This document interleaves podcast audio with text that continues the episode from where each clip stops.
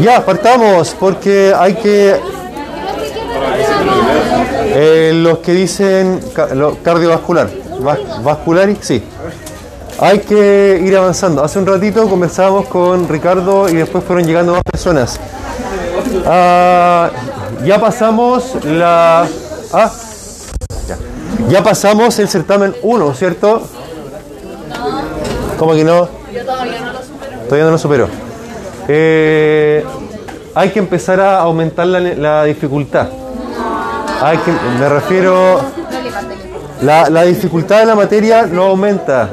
Pero, dígame. Eh, la clase pasada había dicho como que la materia del certamen iba a ser acumulativa, pero que las preguntas iban a ser las mismas. Sí, sí, sí. Ya. Eh, la materia no va a ser más difícil. Lo que sí, no de verdad, se ríen, pero es verdad. Lo que sí les tengo que pedir la colaboración en que eh, empecemos a avanzar de verdad, porque me ha pasado varias veces ya y lo he hecho la vista gorda, como se dice en buen chileno, de explicarlo tres, cuatro, cinco, diez veces, lo mismo, pero no podemos quedarnos estancados. Entonces, Vamos a empezar a, a acelerar un poquito la cosa, ¿cierto? Eh, la persona que no esté pescando, no pescó nomás. A la- bien, bien a la antigua. ¿Ya? Bien a la antigua. ¿Ah? ¿Cómo? Corta, sí. Hay que, hay que empezar a ponerse corta cabeza, hay que empezar a subir el nivel de dificultad, ¿por cierto? ¿Ah? Sí, o sea, vamos, vamos a ver el PPT de vascular, pero también cargué otro que dice cardíaco. Eso es la continuación. Es la continuación. De hecho, vamos a mezclar un par de cosas ahí entre medio para que para integrarlas bien, para integrarlas bien. Eh, entonces, ya, eso. Ya, por si acaso. Voy a voy a empezar a avanzar nomás y si alguien no pescó, se quedó ahí. Dígame. Es como roja, ¿no? Eh, sí, pero tenga los dos a mano. Y el brazo. Sí, ese y el otro, sí. sí. ¿Ah? Veamos la página 15. Ya, pero es que necesito recordar algo. pero para que no partiera de después. Gracias. Gracias. Bien, vamos a ver, recordemos algo. Habíamos dicho que la forma de medir, ya empezamos, la forma de medir la función del corazón era con el gasto cardíaco, ¿cierto? Así se llama el parámetro. El corazón que funciona bien tiene un gasto cardíaco bueno. Un corazón que funciona mal tiene un gasto cardíaco malo. Esa es la, la gran noción. El gasto cardíaco estaba determinado por unas... Muy bien. Volumen sistólico y por... Muy bien, excelente. Muy bueno. A su vez, habíamos dicho que, bueno, como todo en la vida y en la fisiología también, tanto la frecuencia cardíaca como el volumen sistólico estaban determinados por otras cosas. ¿Cuáles eran esas otras cosas? Sí, la resistencia. Eso es, algo súper súper relevante porque como estábamos viendo flujo sanguíneo, básicamente, eh, como todo flujo, sea un flujo de electrones como el cableado eléctrico, o sea un flujo eh, de sangre a través de vasos sanguíneos, el flujo siempre va a encontrar una resistencia, ¿cierto? Algo que lo va a retrasar, algo que le va, a, im- a impedir, entre comillas, el avance. Por último, la sola fricción, ¿cierto? Ya una, implica una cierta resistencia, ¿cierto? Entonces, la idea de resistencia está, está presente siempre, así que muy bien, muy bien por haberlo señalado. Eh, pero ¿qué otra cosa? Las gradientes también, ¿cierto? Habiendo, bueno, habiendo resistencia, van a haber, va a haber más presión en una parte o en otra, por tanto van a haber gradientes. Muy bien.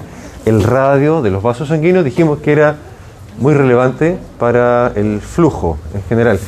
Eh, ¿Y el radio de los vasos sanguíneos por qué estaba determinado?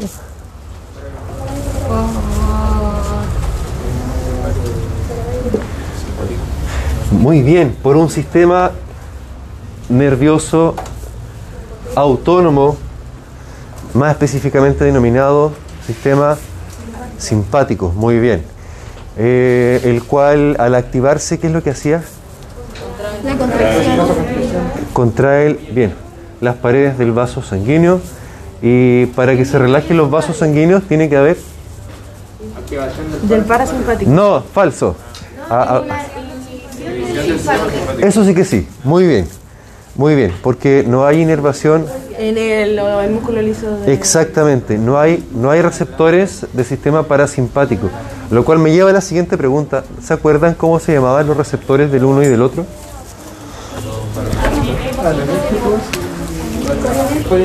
A ver, vamos a poner el sistema SIMP. SIMP. SIMP. ¿Cuáles son los SIMP? ¿Ah? Los SIMP. Eh, como los, sim- son como los simplones en, español. Eh, simpático, ya. Los receptores del sistema simpático se llaman. Bien, muy bien, muy bueno, muy bueno. Los adrenérgicos, voy a poner aquí. No me acostumbro todavía a usar la pizarra. Adrenérgicos y los otros son los colinérgicos. ¿Por qué se llaman así? No es lo mismo, porque son dependientes, o sea, son tienen afinidad. Tienen afinidad por Colinérgico, la adrenalina, la acetilcolina. Eso sí, muy bien. La. ¿Ah? No, no, no. Calmado. Colinérgicos, como el nombre lo señala, colina. Tienen afinidad por.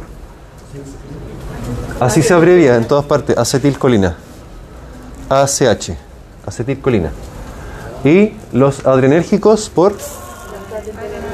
Por las catecolaminas, justamente. Eh, eh, Más específicamente, ¿por cuál? Bien, pero hay que empezar a complicar un poco la cosa, la noradrenalina. Porque esa es la primera que aparece, de hecho, en todas las reacciones, la noradrenalina. NA, así también la en, en todas partes. Esos son los neurotransmisores para los cuales son afines los receptores del sistema simpático, por una parte, o adrenérgicos, y los receptores del parasimpático o colinérgicos. ¿cómo se llama la Noradrenalina. Noradrenalina. Juliana. Eso está agrupado en algo, ¿no? eso, eso es el sistema nervioso autónomo, No, no, no, pero. ¿cierto? Antes dijeron algo y dijo. Simpático. eh, adrenalina y dijo más específico. Ah, sí, porque habían dicho el grupo de las catecolaminas. Las catecolaminas son grandes neuro, neurohormonas que parten con ¿qué? ¿Se acuerdan? El gran grupo de las catecolaminas. Partía con la tirosina, no, espérenme. No, no, no, eso es la tiroides. La- las catecolaminas son el grupo de neurotransmisores que son eh, fabricados todos en la médula de la glándula suprarrenal. ¿Se acuerdan?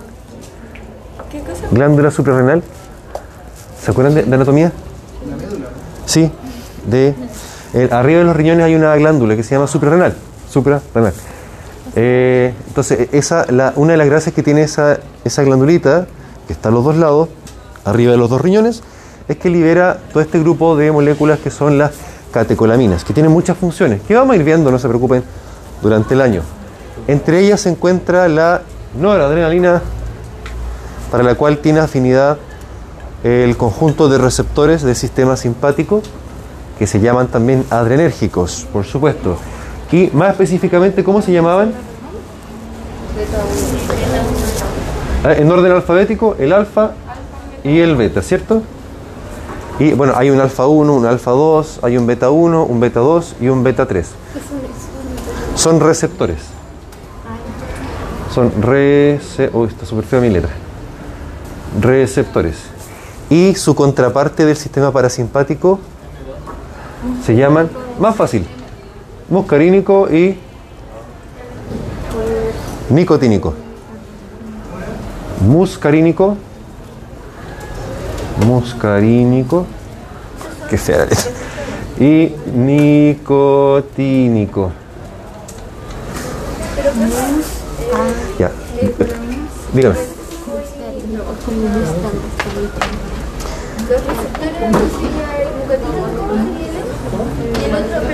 Sí.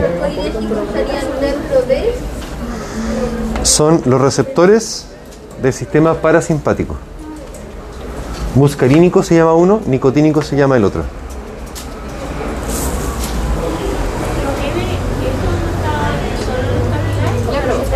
No, en los capilares no hay. En los vasos sanguíneos no hay. Solo, sí, solamente lo habíamos dejado en el corazón. Porque de estos cuatro, en las paredes de los vasos sanguíneos, para determinar qué tan dilatado o contraído está el vaso, solamente vamos a encontrar por ahora ya, en términos generales, después, después complicaré un poco más la cosa, los alfa. Solamente vamos a encontrar los alfa a nivel vascular periférico, en las arterias. ¿Sí? Las alfa. Entonces yo podría decirle, vamos a, vamos a tomarnos una droga que estimula los, los receptores alfa. Usted en su mente al tiro tiene que pensar en simpático, vasoconstricción. Eh, ¿Cómo se inhibe o se potencia? Porque esos son receptores para Claro. que se produzca la vasoconstricción. Exactamente. Lo que pasa es que no olvidemos que en todo momento nuestros vasos tienen un cierto tono, una cierta activación. Y según la necesidad van a activarse más o activarse menos. Y si uno ingiere una droga, se activa menos. Más. Depende de la droga, porque si es una droga como la cocaína, supongamos, la cocaína es adrenérgica, estimula el sistema simpático, Ah, estimula la contracción de los vasos y eso explica por qué las personas se mueren, tal cual. Eso explica por qué las personas que ingieren cocaína pueden... Eh, voy a buscar una foto para agregar contenido gráfico. Eh, esto es un tema que esto es un tema que les compete a los odontólogos, la necrosis del hueso nasal. ¿Lo han visto o no? Porque no, pero sí, mire, no, no es nada. Ya, bueno, esa es una nariz normal. Para que vea que no es tan feo. Y esa es una, una nariz anormal. Ya, probablemente. No, mire, esta, esta persona tuvo una enfermedad parasitaria. Eh, pero mire qué buena la foto que nos pone allá abajo. Está perforado el paladar. Bueno, un hallazgo similar se podría encontrar en personas que consumen leishmania. Ahí está, leishmania. No. Bueno, se ve tétrico porque obviamente los ojos están tapados para la confidencialidad de la persona. Esa persona tuvo que ser operada porque se, su hueso nasal se le invadió por parásitos que se llaman leishmania. Leishmania, eh, en Chile no, son enfermedades raras en Chile, todavía. ¿Ah? Sí, por supuesto. Sí, de hecho, lo ideal es que usted se especialice en eso el día de mañana. La necrosis entonces del hueso nasal es un ejemplo de algo tipo de... Claro, ¿por qué?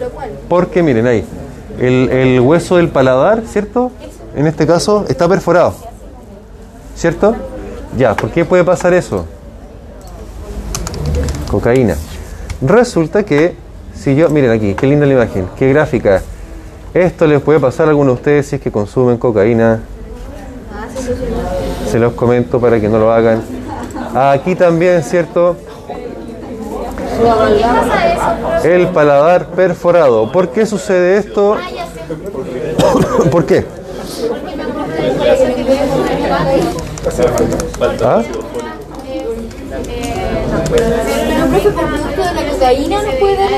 Sí, ¿por qué? Perdón, eh, vamos por orden. Porque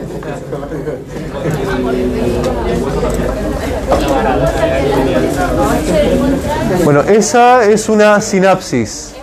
A ese nivel es donde están los receptores, los alfa, los beta, los muscarínicos, los nicotínicos, de todos los órganos. A nivel sináptico, a nivel de la neurona. Resulta que la cocaína, como lo señala la imagen, eh, impide que se vayan los neurotransmisores de la sinapsis, los mantiene por mucho más tiempo. Entonces, esa sinapsis, si es del sistema simpático, se mantiene activada por mucho más tiempo. ¿Qué es lo que sucede particularmente con la cavidad, con la cavidad nasal? ¿Alguien ha usado alguna vez este medicamento que está en pantalla? No, la cocaína no. ¿Ese, alguien lo ha ocupado alguna vez? ¿No? Es como para la nariz. ¿O ese también podría ser? ¿Les suena? Eh, cuando, lo han, cuando lo han ocupado, ¿qué es lo que sienten? Se destapa la nariz, ¿cierto? O sea, claro, es como, una agüita y la nariz se destapa. Porque aquí nos vamos a adelantar un año entero a fármaco. Este, este medicamento tiene mecanismo de acción estimulante de receptores alfa. ¿De cuáles? Donde yo justamente del sistema simpático. ¿Dónde? Donde yo lo aplico. ¿Dónde lo aplico? En la nariz. Como se aprietan los vasos sanguíneos, disminuye también la secreción nasal. Entonces, perfecto. ¿Qué pasa a la gente que no se le destapa cuando hacerse eso? Probablemente hay otra causa. Hay otra causa. Eh, entonces, la cocaína hace como eso, pero mucho más intenso, obviamente. Mucho más intenso. Claro. Y se mantiene la sinapsis adrenérgica activada por mucho más tiempo. Entonces, imagínense Es estimulador de receptores altos. de los... al- exacto. Eh, necrosis. Permite que evita que Y pareciera que no se Y eso hace que como que se aprieten los, y Exactamente, exactamente. Si apretamos mucho por mucho tiempo los vasos de la, del hueso nasal, del tabique o de las mucosas nasales, ¿qué les va a pasar a las mucosas? ¿Ah? no pues, no, ¿qué- ¿cómo se llama cuando los vasos se aprietan mucho? Sí, pero ¿qué es lo que sucede en el tejido? Isquemia, isquemia, lo que ustedes ya saben, lo que han aprendido. Vasoconstricción intensa mantenida en el tiempo, isquemia. ¿Qué pasa con la isquemia? Hipoxia, ¿qué pasa con la hipoxia? Antes. Antes. ¿Qué, es lo que empieza? Ah, ¿Cómo se llama todo ese proceso? Injuria. Cuando, si es que hay injuria en las células, en, en el tejido va a haber. No. Más específicamente. Es una noxa, ¿cierto? Por tanto, que se desencadena un proceso de inflamación. ¿Qué pasa si, qué pasa si el injuriante se mantiene por más tiempo? Inflama sí, pero si, si es muy intenso, irreversible, ¿qué va a pasar con los tejidos? Se van a necrosar. ¿Y qué va a pasar con el cartílago de la nariz?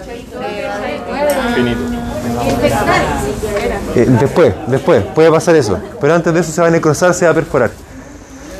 Y esa es la razón por la cual las personas que consumen cocaína pueden terminar así con sus huesitos.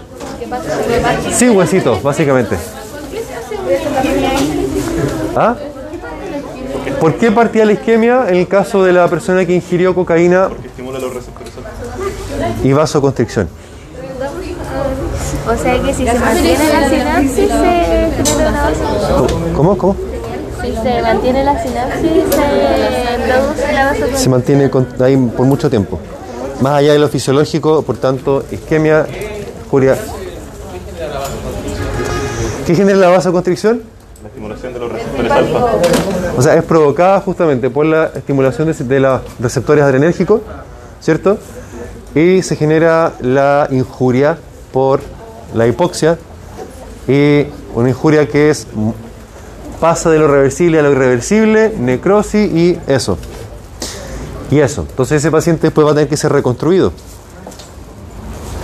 ¿Cierto? Entonces le va a tocar a usted verlo como odontólogo, como maxilofacial, entonces, no deja de ser interesante que hay que saberse todas estas cosas, ¿por cierto?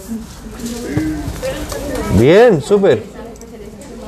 Eh, ya, entonces con ese recordatorio de... ¿Qué, qué le pasó? Profe, por ejemplo, en el caso en el que se inhiban los receptores, ¿qué puede pasar? Todo lo contrario. Pero, Sí. o sea, llevándolo como a una patología. Eh, congestión, mucha congestión. Sí, eventualmente puede haber sinusitis, no, pero eso más avanzado, eso es más avanzado. Dígame. Las personas drogadictas igual se les hacen esos tratamientos. Eh, Porque, por ejemplo, una persona que es alcohólica no se le hace tratamiento válido porque tiene mayor probabilidad que le vuelva a pasar y Claro, depende de la persona, sí, justamente. Pero igual es una, es una noción que no se hace el tratamiento hasta que se solucione el hábito para evitar No es intervenciones. algo que es urgente arreglar. Que sí o sí se tiene que tratar así. Claro, no. no. Eh, ahí pasamos al plano ya de la realidad donde todo es más complicado y hay que empezar a, trabajar en equipo y ver a la familia y toda la cosa. Pero quería saber si era. No, pero bien, qué bueno que lo, qué bueno que lo pensó. Cocaína, pero en gran cantidad. Coca-Cola. Eh, incluso en cantidades pequeñas también puede llegar a pasar. Porque si usted tiene vasos sanguíneos muy malos, supongamos una persona que fuma, fuma, fuma, fuma, Pero cuando uno consume cocaína, estimula esos receptores, o sea, lo, lo activa. claro, porque es el mecanismo de la cocaína. Ahora también puede activar los receptores beta del corazón, es decir, el corazón. Y por eso es- la persona que fuma se pone eufórica porque está pum, pum, pum, de los vasos sanguíneos. Ya. Bien, entonces, muy bien. Muy bien. Ahora, eh,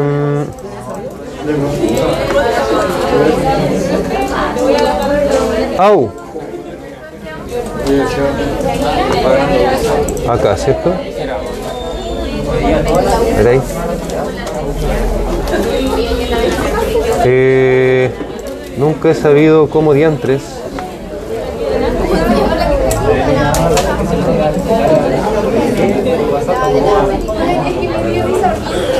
¿No viste eso? No. Que pasa eso. Que pasa eso. Eh, a ver si lo cambio de nuevo. No. Yo acá no puedo.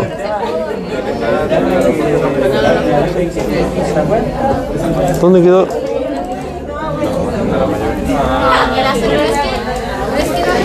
Ya, entonces.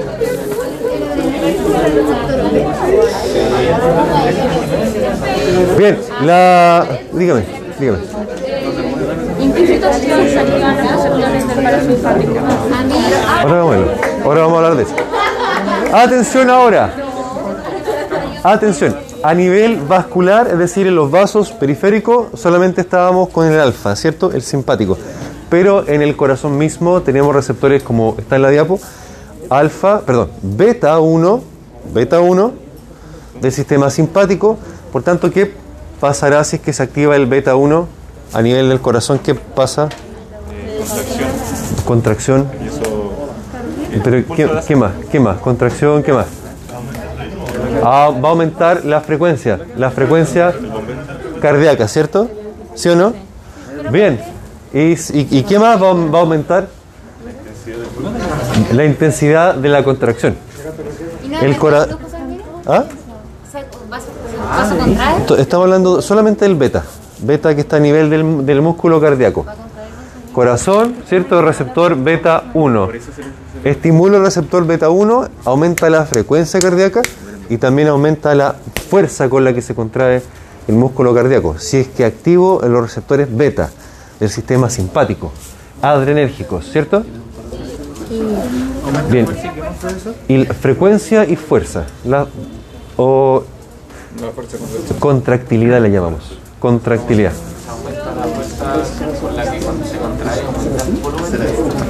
Va a aumentar también el volumen sistólico, exactamente. Sí. Contractilidad. Sí. Que lo mismo que, que lo mismo que hablar de la fuerza. Ahora, ¿qué, qué va a pasar? ¿Qué. ¿Qué va a pasar si es que aguanten, aguanten, escuchen? ¿Qué va a pasar si es que disminuye ¿Qué, pas- ¿Qué va a pasar si es que inhibimos los receptores beta? Disminuye la frecuencia cardíaca y es la fuerza de contracción, sí. Porque el volumen sistólico, como lo ve ahí, depende de otros factores. ¿Ah? Puede, sí, puede haber arritmia, sí. Ah, dígame, dígame. La frecuencia cardíaca y la contractilidad. B1, B1. Ya, entonces si activo B1, ¿qué pasa con el corazón? Y la fuerza con la cual se contrae el músculo cardíaco. ¿Y qué pasa si inhibo los beta 1? Sí. Nada. No hablamos de alfa. Alfa periférico. ¿Y qué pasa si es que estimulo el muscarínico, el M2 que está en el corazón? ¿Cómo que no hay? Dijimos que si había, pues dijimos que había beta y había muscarínico. Si es que estimula el muscarínico, ¿Sí? Baja la frecuencia cardíaca, muy bien. Ahí está. Beta 1 y M2, muscarínico. Eh. Ah, sí. Eh, AB, dijo. Aumenta la. eh, eso estaba en inglés. Automatismo del vaso. No. No, no, no puedo pensar en esto. Eh, estimulo muscarínico. ¿Qué va a pasar con la frecuencia cardíaca? Baja. Baja. Y la contractilidad, la fuerza con la que se contrae el corazón, Es más lento. va a disminuir. ¿Qué va a pasar si yo inhibo, bloqueo, por ejemplo, ocupo una droga que bloquea los receptores muscarínicos? Va a aumentar la frecuencia cardíaca y debería también aumentar la contractilidad. ¿Qué va a pasar si yo estimulo, le pongo una droga que estimula el- los receptores beta del corazón, a la vez que estimulo los receptores muscarínicos? Va a haber, se van a cancelar, digamos, un efecto con el otro, ¿cierto? ¿Y qué pasa si yo estimulo eh, los receptores beta e inhibo los receptores muscarínicos al mismo tiempo? Mucha. eh, Corazón, corazón, corazón, Ah, corazón. perdón, una contracción del corazón. Del músculo y eso aumentaría la intensidad del. Va a aumentar mucho la frecuencia cardíaca Va a aumentar mucho la frecuencia. y va a aumentar mucho la, la contractilidad. ¿Qué es lo que sucede cuando, el- eh, cuando hacemos ejercicio? Acuérdense que dijimos que vamos a pasar nomás, el que no escucha, bueno, ¿qué es lo que pasa? ¿Qué es lo que pasa cuando hacemos ejercicio? Eh, con el ejercicio primero se frena el parasimpático y luego se estimula el simpático, de esa forma. En todo momento está, está funcionando más uno o el otro y de esa forma se mantiene un equilibrio constante los dos circuitos, el simpático, el activó y el parasimpático el que frena. Lo normal es que nosotros tengamos las dos cosas funcionando. Cuando funciona mucho más uno sobre el otro, digamos, eh, puede llegar a haber patologías, pueden, pueden llegar a haber enfermedades. Dígame. Eh, el bulbo raquídeo, en el bulbo raquídeo están los núcleos de eh, el, el cardio neumoentérico del nervio vago, Que es el que comanda, el que manda la señal hacia el corazón para decir si tiene que latir más lento o menos lento por el parasimpático. Y eso, eso está determinado por, por varias, varias cosas, por ritmos biológicos, por ejemplo, por la luminosidad del día, en la noche la frecuencia cardíaca es normal que disminuya. Pero eso es regulado por el parasimpático. Sí, sí. ¿Qué pasó? ¿Vamos? ¿Sigamos? Vamos. Por su parte, la cantidad de sangre que el corazón pueda bombear en cada latido, es decir, el volumen sistólico, muy bien, está determinada por esos dos, parámetros que están ahí señalados. La cantidad de sangre, el volumen de sangre que reciba el ventrículo, básicamente el ventrículo izquierdo, que es la cavidad donde se recibe la sangre y es donde se bombea hacia el resto del organismo, eh, la cantidad de sangre y también la fuerza que tenga que superar el ventrículo para que la sangre circule. Eh, la cantidad de sangre que llegue y la resistencia vascular, la resistencia que le oponga los vasos sanguíneos a la salida de sangre del ventrículo. Eh, suena lógico, ¿no? En el volumen sistólico. El volumen sistólico, sí. Entonces el tiene que superar una fuerza. Por supuesto que sí, porque esto es un circuito, ¿cierto? Un circuito cerrado, el sistema cardiovascular. ¿Más rápido o para que el cuerpo Para que bombee, para que bombee. El sistema cardiovascular es un sit- es un circuito cerrado, ¿cierto? Por tanto, siempre hay una presión que el corazón tiene que superar para que pueda seguir circulando, ¿cierto? Bien. ¿Qué es lo que sucede, por ejemplo, en las personas que tienen hipertensión arterial? La presión dentro del circuito está aumentada, por tanto, la resistencia que tiene que superar el corazón es mayor a la normal. Por tanto, es un corazón que tiene que desgastarse mucho más y por lo tanto se puede enfermar mucho más rápido que una persona sin hipertensión. ¿Cachan un poco la papa? ¿Para dónde vamos con eso? Maravilloso. Eh, al volumen de sangre que llega al ventrículo, dígame. En la presión hipertensión arterial la fuerza es mayor ya que eh, existe una mayor, Hay más presión. más frecuencia. Más presión en el, en el circuito. Eh, la cantidad de sangre que llega al ventrículo recibe un nombre técnico que es precarga. Precarga. Es el nombre técnico que recibe, que le damos a la cantidad de sangre que llega al ventrículo. Precarga. Precarga. ¿ah? Al ventrículo, sí, siempre hablamos del ventrículo izquierdo, que es el, el- el gran, el gran efector de la circulación sistémica. Ventrículo izquierdo. Precarga. La precarga, o sea, ahí dice a cada lado, porque en el fondo uno, uno puede hablar de los dos ventrículos, pero el que más nos interesa es el, el izquierdo, porque el ventrículo izquierdo es el que recibe la sangre desde los pulmones para hacerla circular al resto del organismo. Entonces siempre, en general, nos tendremos a referir al ventrículo izquierdo, salvo que lo especifiquemos. ¿Quién quiere repartir gotitas de aroma? ¿No? Ah, dígame.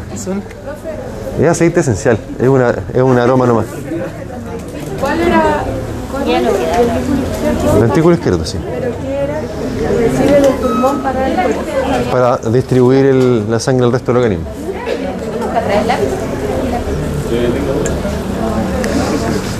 Igual se siente.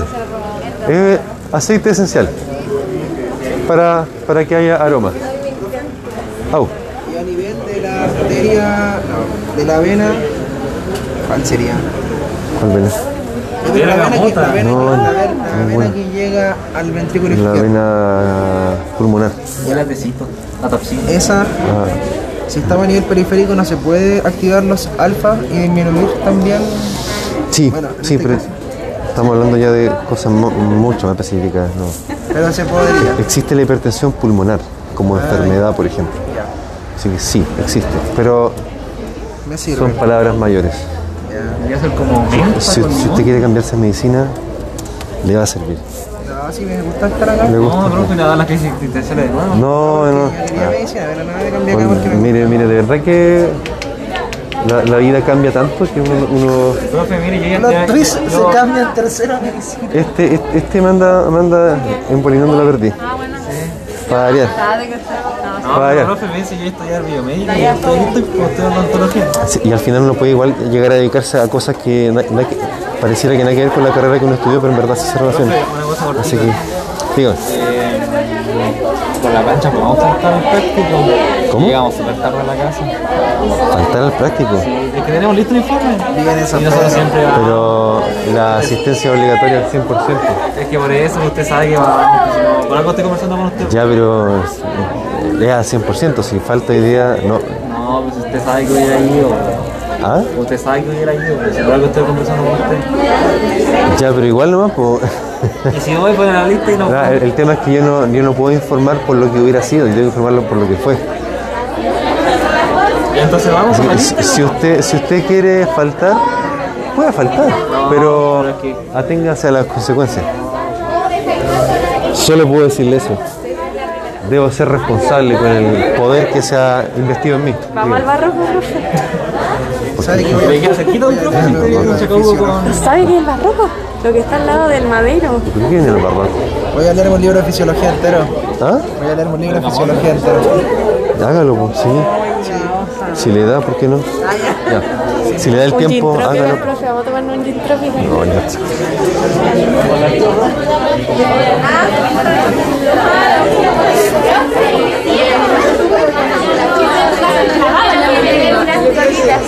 Póngale, póngale. Ahí está bien. Para. Para drogarse.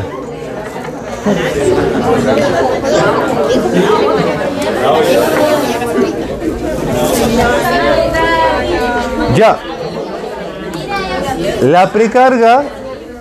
Ya me saqué la mascarilla. Me, puse rebelde. La precarga De hecho, se entiende mejor sin mascarilla, ¿no? Sí. Te aburrí la mascarilla. No, no es efectiva para. No.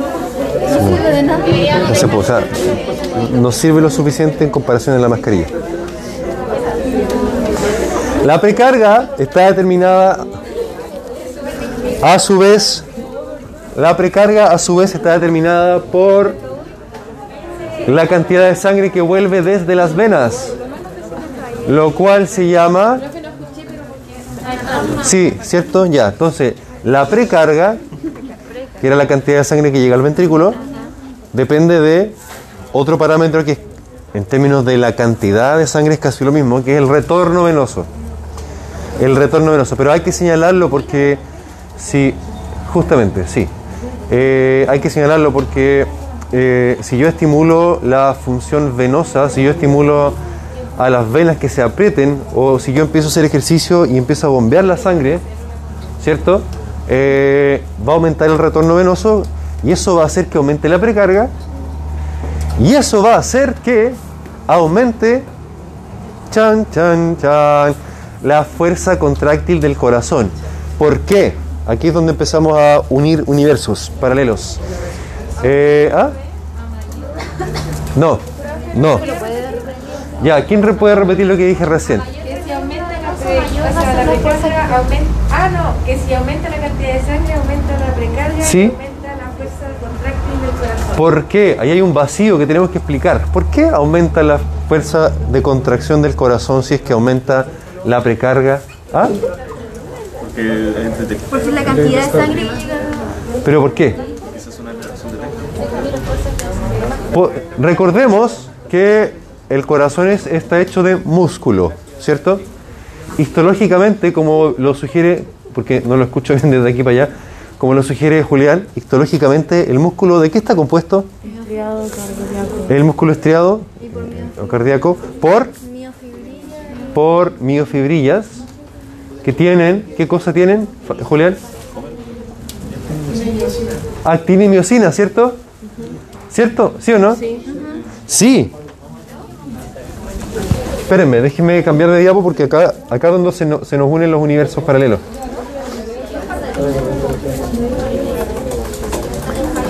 Eh, acá. Ya, ahí están, ¿cierto? Fibras de actina y de miocina. Muy bien. ¿Por qué se caracterizan las fibras de actina y de miocina? Bueno, por hartas cosas. Ah, esa es la diapo de, de cardíaco, la siguiente. Por eso les decía que se nos unen los, los universos paralelos. Acá. Hay que estar atento, ¿eh? ¿No? Ah, mira la contracción del sarcómero. Justamente, como lo estaba señalando también Miguel, al igual que Julián, los dos hacían sus gestos propios para dar a, dar a entender que en la medida que la fibra de actina con la de miocina eh, se interponen, se contactan unas con otros, ¿cierto? Hay más posibilidad de que las cabecitas de miocina se enganchen unas con, con, con las fibras de actina, que es lo que permitía que el músculo se contrajera, ¿cierto? Si están ubicadas a una distancia, digamos, perfecta o suficientemente buena para que la mayor cantidad de cabecitas de miocina contacten con las fibras de actina, va a haber más fuerza de contracción. No sé si me cachan. No sé si lo puse aquí. No, está. Voy a volver a la otra. La de cardio. Y ahora vuelvo a la de vascular. Y habrá más fuerza de contracción. Ahí está. Está- Sí, observen el gráfico, está muy chiquitito, lo voy a acercar un poco. Observen el gráfico que está a su derecha. Cuando la usen para estudiar va a ser más fácil de... de... ¿Dónde está la? Acá. ¿Ah? Es que. Sí está. Sí, sí está. Más cerca. Exacto, observen el gráfico. Es una curva que tiene una forma específica, ¿cierto? ¿Cómo se llama esa forma de, de curva? Desde la matemática. Desde la. Se está preparando para ir al barroco, ¿no? No, yo no voy, profe. Por eso ni perro. Es mi perro, por ahí. ¿Ah? No, está, no, pero está en la malla de enseñanza media. Es una parábola, ¿no? Ya, pues si sabe matemática. Parábola. Es una parábola, ¿cierto? Es como una parábola. ¿no? Ya. La cosa, la cosa es que hay un, uno cacha al tiro que hay un máximo, ¿cierto? Hay un punto máximo. Bueno, ese gráfico está justamente eh, relacionando largo del sarcómero, largo del sarcómero, es decir, que tan estirada está la fibra, con fuerza de contracción. Si se fijan en los rectángulos que están arriba de la, de la, curva, hay justamente líneas blancas que se superponen con el óvalo que está al medio, que vendría siendo la fibra de miosina. En el punto máximo están perfectamente bien alineadas, perfectamente bien distribuidas, y conforme la curva va bajando, es decir, conforme la fuerza del corazón va disminuyendo, hay una relación con qué tan separadas están las fibras de actina. ¿Cierto? ¿Por qué? Porque mientras más se separan las fibras de actina con las de miosina, menos, o sea, se contrae pero se contrae menos, porque menos contacto hay entre las fibras de actina y de miosina, para que pueda haber contracción. ¡Pum! ¿Cierto? Eh, en el punto máximo, exacto. Lo que significa a la inversa también, o sea, a- a- hacia el otro lado, que mientras más chica esté la fibra, menos fuerza va a tener. Pero, Profe, pero ¿cómo se relaciona esa proximidad y esa como eso con el aumento de la sangre? Porque mientras más sangre llegue al ventrículo, más se va a estirar el músculo del ventrículo. Y eso va a significar, eso va a significar que más contacto entre cabezas de actina y de miosina va a poder haber para que haya más contracción del músculo. por ejemplo, mientras, dice, mientras más chica la fibra, Exacto, menos fuerza va a tener. Pero entonces alguien que por ejemplo tenga un problema y tenga menos, entre menos sangre en el corazón, su, como, su corazón va a latir más Despacio. más lento. Claro. Más lento no, porque eso Más va suave. más, eso sí, eso Ya no va a sí. ser tan... ya. Exacto. Si hay un tamponamiento de una vez, Por ejemplo, bien. Ahora, esto se denomina, se denomina ley de Starling. Muy bien, ley de Frank Starling. Tienen que haberlo mencionado en esto también. Sé, sé que se menciona. Bueno, eh, la ley de Frank Starling, al menos para la fisiología humana, establece que mientras más estirada está la fibra del miocardio, más fuerza puede ejercer. Esto en condiciones normales. En condiciones normales. Si yo, por ejemplo, estoy haciendo ejercicio y empieza a aumentar el bombeo de sangre desde mis venas hacia el corazón, eso va a hacer que la precarga aumente, ¿cierto? Con lo cual se estira más el ventrículo, con lo cual, ¡pum!, se desenrollan las fibras de actina miosina para que puedan hacer contacto en las cabecitas y alcanzamos la eh, fuerza de contracción máxima, digamos, máxima posible que puede generar la fibra del músculo cardíaco. ¿Qué podría suceder en una persona con un corazón enfermo? O una persona que, eh, imaginémonos, eh, nos fuimos al chancho en el práctico de vías venosas, el, en tercero. ¿Vieron que el próximo año se van a poner vías venosas? Ya. Nos fuimos al chancho y nos pusimos como 3.000 sueros eh, y, y- y- y aumentamos excesivamente el volumen sanguíneo y aumentó excesivamente la cantidad de sangre que llegó al ventrículo. ¿Qué le va a pasar a su compañero? O sea, ¿por qué? Deme, deme la explicación en términos de lo que recién dijimos. Ah, ¿va arriba o arriba o va a haber una sobre saturación? La, la fibra, la fibra va a estar muy estirada, ¿cierto? Va a estar muy estirada. El contacto entre las cabezas de actina y de miosina no va a ocurrir o va a ocurrir muy poco. ¿Y qué le va a pasar al corazón de su compañero? Eh, no. Explíquemelo, explíquemelo en términos de, de- de ese principio. ¿Sí? Va a haber menos fuerza, ¿cierto? De la contracción. Pero el profe solamente pasa con condiciones normales, ¿verdad? Sí, en condiciones normales, como bien dije, la ley de Starling nos establece que mientras más se estira la fibra, más fuerza tiene. ¿Cuál es el punto en el que se desmaya? Eh, bueno, no sé, va a depender de la persona. No, pero, pero no no se vaya para allá todavía. Va- Volvamos al corazón, volvamos al corazón. En condiciones anormales, un corazón enfermo, por ejemplo, o una persona que maneja mal sus volúmenes por un problema renal, supongamos, o un error de algún estudiante de odontología que le puso demasiado suero, puede ser, eh, se genera ya la enfermedad, ¿no? Pero en condiciones normales, sépanlo para el certamen típico, ¿qué dice la ley de Starling? Dice que mientras más se estira la, la fibra del miocardio, mayor la fuerza de contracción. Este sí. Que. pero hasta acá, hasta acá. Ah, sí, porque lo más bajo ya. Se va a Va a ir perdiendo fuerza en la medida que... ¿Qué, qué es lo que, qué es lo que le puede pasar hasta la mitad? Porque hasta acá ya estamos hablando de condiciones anormales, patología. Que cuando. ¿Ah?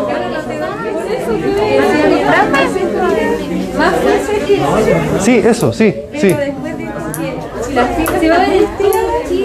Sí, porque, porque eso ya no, ya no está en condiciones normales. Eso fue lo que también dije. Ya eh, escapándose de la normalidad. Escapándose de la normalidad, parte, mientras más estiraste la fibra, más fuerza va a ser el corazón. Exacto, más fuerza puede ejercer ¿por el contacto de las cadenas de Cuando le, ponían suero, ¿qué es lo que pasaba? ¿El corazón hacía menos o más? Mucha, mucha sangre, mucho volumen sanguíneo. El ventrículo se estira tanto que pierde, que pierde fuerza.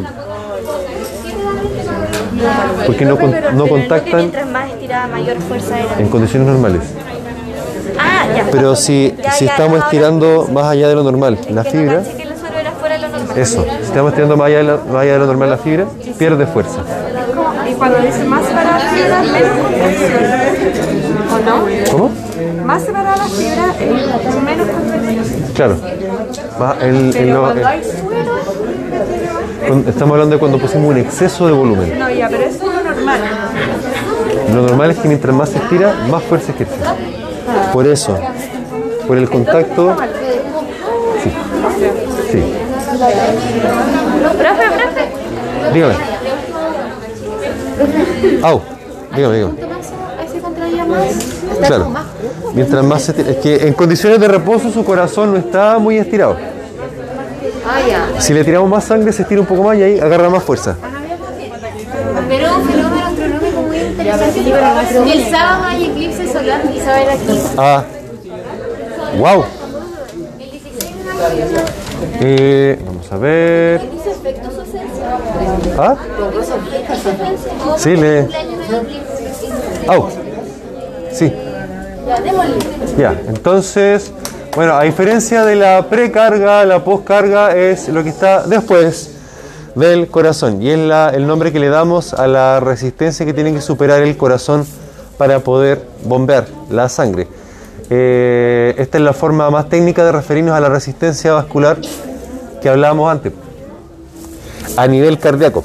Porque hay que señalar que la resistencia que encuentre la sangre saliendo del ventrículo, eh, por una parte está la poscarga, que digamos puede, puede estar ocurriendo porque la válvula de salida del corazón está muy, muy rígida o la arteria aorta está muy rígida, pero más adelante en el, en el circuito igual puede haber aumento de la resistencia porque las arteriolas estén muy apretadas. Esto es un circuito, por tanto no, no hay solo un punto de resistencia, sino que pueden haber varios. Pueden haber varios. De hecho, ¿se acuerdan que las arteriolas se llamaban vasos sanguíneos de, en histología, vasos sanguíneos de, de, de, las arteriolas, vasos sanguíneos de, había unas arterias que eran más elásticas, de grueso calibre, que eran más elásticas que otras. Y había, había un grupo de vasos sanguíneos que eran responsables de la resistencia vascular total del organismo, los vasos de resistencia, así se llamaban. ¿Se acuerdan? ¿A nada todo esto? Le apuesto que sí, pero hay que repasarlo. Eh, entonces, postcarga, bla, bla, bla, bla. Ah, oh. Dígame. Entonces si aumenta la resistencia vascular, por así decirlo, en condiciones patológicas pasa lo mismo, ¿hay menos contracción? Hay menos, hay menos volumen sistólico. Va a haber menos volumen sistólico, sí. Eh, la diferencia entre eh, precarga y poscarga, profe, es la cantidad que llega al ventrículo y la Claro. la resistencia. la fuerza que tiene que vencer el ventrículo. La, resi- la poscarga es la fuerza que tiene que ver. Vencer el ventrículo, sí. Ah. Aumenta la resistencia. Aumenta la resistencia vascular de todo el sistema. Ahora, ¿se acuerdan de histología? ¿Cómo era el músculo cardíaco?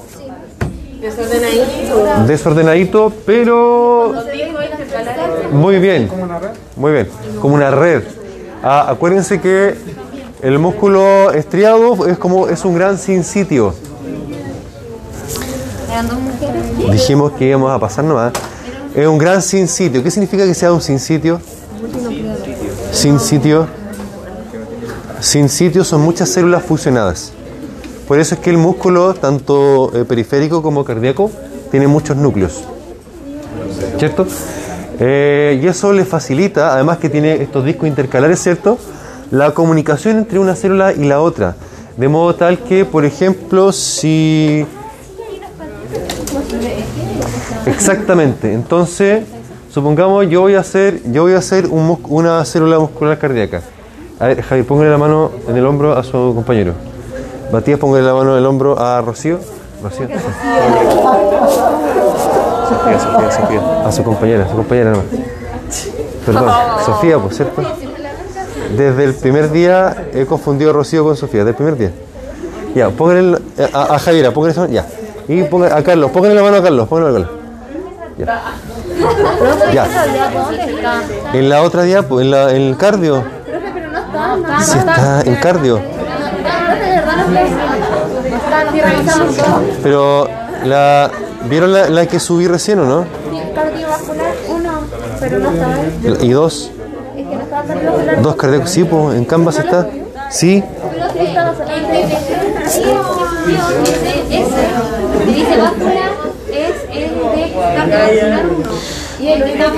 Ya, pero está el otro, pues si lo acabo de subir también. Ya, pero si igual está, créame que está. Ya. La cosa es que, no, ya, por favor, por favor, aprovechemos el tiempo.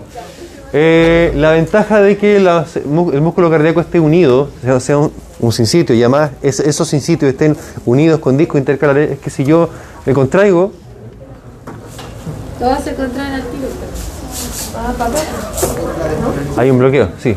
Exactamente. Si yo me despolarizo, yo me contraigo, como están constantemente en contacto las células cardíacas, ¿cierto? La señal se mantiene y se mantiene yendo para el mismo lado. Siempre. Y resulta que si yo aumento la frecuencia cardíaca, se va a aumentar también la contracción, pero siempre en el mismo orden y de forma instantánea. No podría ser, sería muy poco adaptativo, evolutivamente desfavorable e incompatible con la vida que, por ejemplo, nos- nosotros fuésemos un segmento del corazón, ellos otro, y yo me contrajera y mediante una vía neuronal mucho más larga llegase acá la señal para que se contrajera esta otra parte del corazón, ¿cierto? No sería evolutivo, no sería compatible con la vida. Tiene que haber un- una, una armonía en la contracción de las células musculares. Y eso lo logra el músculo cardíaco porque está todo unido. Entonces, profe, los, los discos intercalares como la unión. ayudan sí, a que pasen el flujo de iones rápidamente de una célula a la otra. Es como que fuese la misma membrana incluso. La misma membrana. Por tanto, se despolariza una parte de, la- de la- de este gran complejo de membranas musculares y se termina por despolarizar el resto. Eh, pa, pa, pa. Eso, que, eso que se ve en verde ahí es ese, eso, que se, eso que se ve en verde ahí es el circuito eléctrico del corazón. Ahí parte el nodo sinusal, el nodo sinusal, ¿cierto? De ahí baja el, el fascículo aurículo ventricular y todas las demás porciones del, del, perdón, del circuito eléctrico. Es el cable eléctrico. Básicamente, las células del, del circuito eléctrico cardíaco son iguales, que, casi iguales que las células del resto del músculo cardíaco, pero con ciertas especificaciones, con ciertas características especiales, con ciertos canales iónicos que son eh, más lentos, que hacen que tengan cierto, cierta actividad un poco más rápida que las otras. Lo vamos a ir detallando inmediatamente. Hay que primero que todo señalar que la célula del músculo cardíaco tiene un potencial de activación como ese que está ahí. Se parece al que ustedes conocen de las otras células del músculo periférico, por ejemplo. ¿Por qué no se parece? Desde profe, ¿podemos- es que no- ¿Ya qué pasó con la despolarización? Después de la. De, lleva al tiene una repolarización. Ya, ¿cierto? Era como, ¿podría dibujarla? Sí. Ya, pues. Si usted se la sabe. ¿Cómo es?